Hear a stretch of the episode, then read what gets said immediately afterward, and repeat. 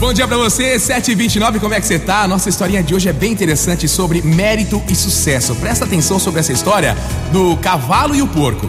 Um fazendeiro colecionava cavalos e só faltava uma determinada raça. Um dia ele descobriu que o seu vizinho tinha esse determinado cavalo. Assim, ele atazanou seu vizinho até conseguir comprá-lo. Um mês depois, o cavalo adoeceu e ele chamou o veterinário. Olha, o veterinário disse: Bem, o seu cavalo está com uma virose, tá? É preciso tomar este medicamento durante três dias. No terceiro dia eu vou retornar e se de repente o caso dele não estiver melhor, vai ser necessário sacrificá-lo. E neste momento o porco escutava toda a conversa. No dia seguinte deram o medicamento e foram embora. O porco se aproximou do cavalo e disse: Força, amigo, levanta daí, senão você vai ser sacrificado. No segundo dia deram o medicamento e foram embora de novo. O porco se aproximou do cavalo e disse: Vamos lá, amigão, levanta aí, senão você vai morrer. Vamos lá, eu te ajudo a levantar. Vamos lá, opa, força, vamos. No terceiro dia, deram o medicamento e o veterinário disse: Olha, infelizmente vamos ter que sacrificar o seu cavalo amanhã, pois a virose pode contaminar os outros cavalos.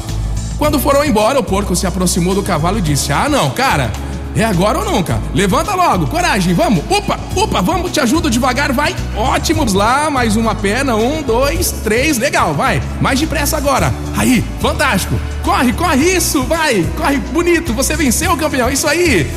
Então, de repente, o dono chegou, viu o cavalo correndo no campo, lindo, e gritou: Milagre, milagre! O cavalo melhorou! Isso merece uma festa! Vamos lá, vamos matar o porco! E aí? Isso acontece com frequência no nosso ambiente de trabalho, né?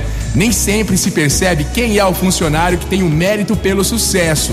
Atenção, hein? Se algum dia alguém lhe disser que o seu trabalho não é o de um profissional, lembre-se que amadores construíram a Arca de Noé e profissionais construíram o Titanic. Motivacional